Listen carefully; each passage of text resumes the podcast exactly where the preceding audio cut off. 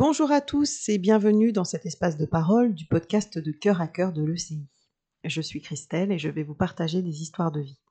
Les miennes, les vôtres si vous souhaitez me les confier, des réflexions aussi, des dialogues intérieurs, de la poésie, qui auront tous un sujet commun, soit ou nos parcours de vie, nos blessures, nos traumatismes, les obstacles et embûches qu'on rencontre sur nos chemins de vie ce qu'on laisse derrière, ce qui se pointe devant, pendant ou après le soin et la guérison. Le mot résilience est beaucoup employé en ce moment et il peut nous sembler éloigné de nos parcours. Et pourtant, mon sentiment, c'est que nous sommes tous résilients. Car finalement, il y a peu de personnes dont la vie est un long fleuve tranquille.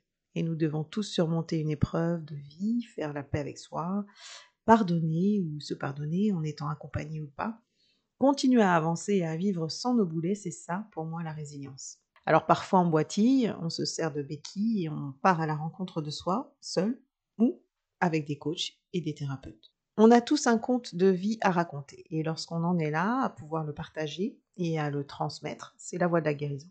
Chacun a son rythme, bien entendu, on ne demande pas une fracture de se remettre en une semaine, c'est la même chose pour notre psyché. Patience et bienveillance avec soi-même.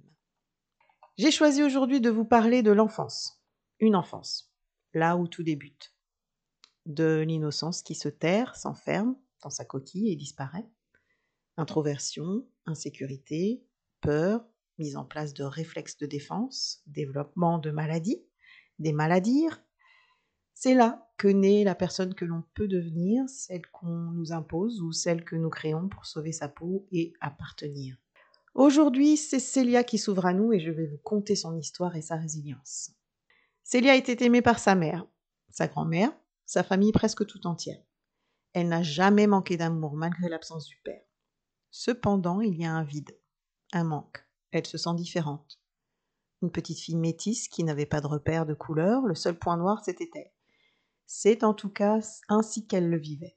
Difficile de se trouver jolie lorsque personne ne vous ressemble lorsque ses cheveux, sa taille, sa peau sont moqués. Les enfants ne sont pas tendres entre eux. Elle ne sait pas d'où elle vient, maman ne parle pas du père, et mamie, qui est une personne très importante dans la vie de Célia, ne la considère pas. Ne le considère pas. Sa petite fille n'est ni noire ni métisse puisque papa n'est pas gentil. Il ne s'occupe pas d'elle et elle ne doit pas lui ressembler. Dans sa famille, son papa, c'est l'horrible charmeur. Elle ne veut donc pas entendre parler de lui, mais il lui manque. Il lui manque un père. Elle finit même par se demander si elle n'a pas été adoptée, mais se tait. Mamie lui répète tout le temps d'être sage, de ne pas faire de vagues, de dire bonjour à la dame et de moucher son nez. Mamie fait taire les personnes qui disent qu'elle est jolie, par peur sans doute que Célia prenne la grosse tête ou qu'elle les croit. Pas de danger, elle se trouve moche, déteste les regards sur elle, est mal dans son corps, dans sa peau. Elle écoute Mamie, pour continuer à appartenir et ne pas perdre son amour, c'est sa survie. Elle avance donc dans sa vie en boitant. Il lui manque une pièce, un morceau. Alors son exutoire, c'est le sport.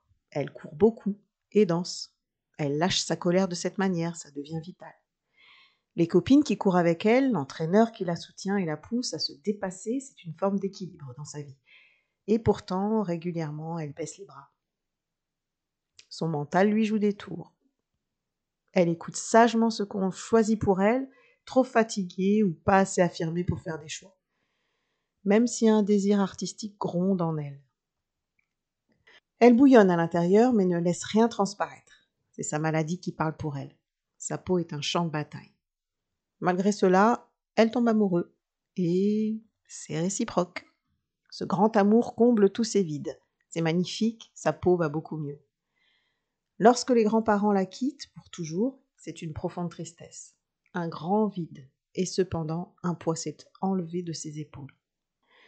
Elle travaille dans le domaine choisi par maman, avant d'étouffer, se diriger vers une école de théâtre, ce qui l'aidera dans un premier temps à sortir de son introversion. Célia se fait accompagner aussi, analyse, thérapie. Sa vie artistique fait écho à ses blessures et elle se demande parfois pourquoi elle a choisi cette voie où elle souffre des refus et du rejet. Monter sur scène est une épreuve, même si une fois dans la lumière tout disparaît. Elle a cependant besoin d'explorer l'âme humaine et ce métier encore et encore. Vient la rencontre avec le père de ses enfants. dans un lieu où les artistes s'entraînent, se motivent, font corps. Malgré les drapeaux rouges dès le début de la relation, malgré tout ce travail sur soi, elle lui remet les clés de sa maison, trop de fatigue, besoin de se retrouver autour d'une famille qu'elle va créer, malgré tout.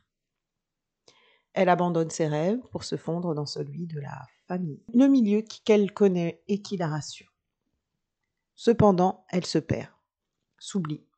L'arrivée des enfants ravive encore ses blessures et la noie dans la peur. L'homme qu'elle a choisi ne le rassure pas, bien au contraire, comme mamie, il souhaite Célia docile et sage. Alors elle écrit beaucoup.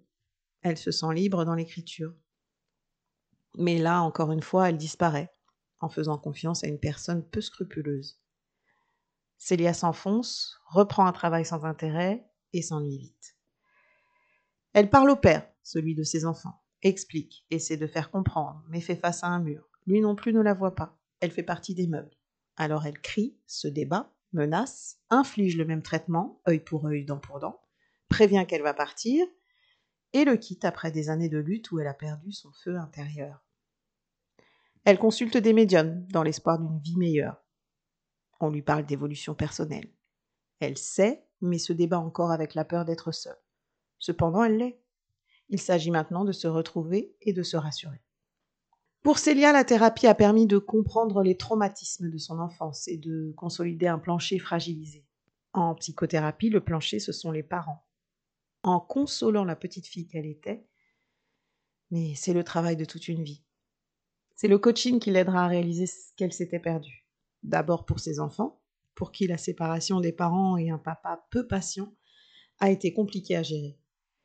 Pour eux, le travail en groupe, apprendre à se connaître, à accepter le regard et la vie des autres, comprendre leur fonctionnement, leurs qualités, découvrir la bienveillance chez les autres et pour soi. Ils en gardent des valeurs essentielles et sont un peu mieux armés face à la vie. Aujourd'hui, ils savent qu'ils ont des ressources et des personnes sur qui compter.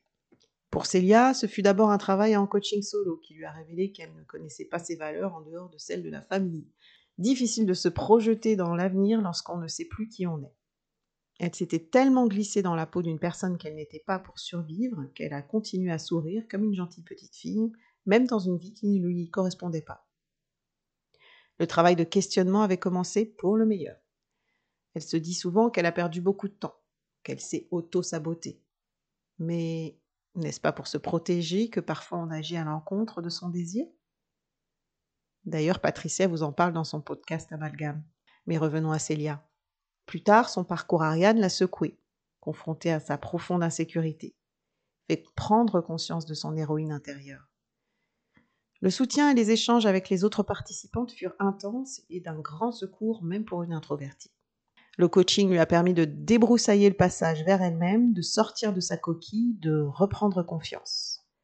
Par l'action, des exercices concrets qui peuvent déstabiliser mais qui sont toujours révélateurs, elle a pavé le chemin pour se réaliser en tant que femme libre et puissante. Plus tard, elle a quitté son travail, pris du temps pour continuer sa consolidation intérieure et reconnaître son désir profond. Cependant, le parcours vers soi est semé d'embûches. Les rechutes sont courantes, mais elle les accueille avec bienveillance. Elle reste vigilante et met une pierre après l'autre à son édifice personnel. Voilà, nous laissons ici Célia poursuivre son parcours de vie. Cette histoire, ça pourrait être la vôtre. Si elle vous a plu, laissez-nous un commentaire ou partagez-la. Si vous souhaitez que je retranscrive votre résilience ou si vous souhaitez prendre la parole de cœur à cœur lors d'un échange enregistré, contactez-moi. Et si vous alliez à la découverte de toutes nos voix au travers des différents podcasts de l'école du coaching inclusif Je vous dis à très vite.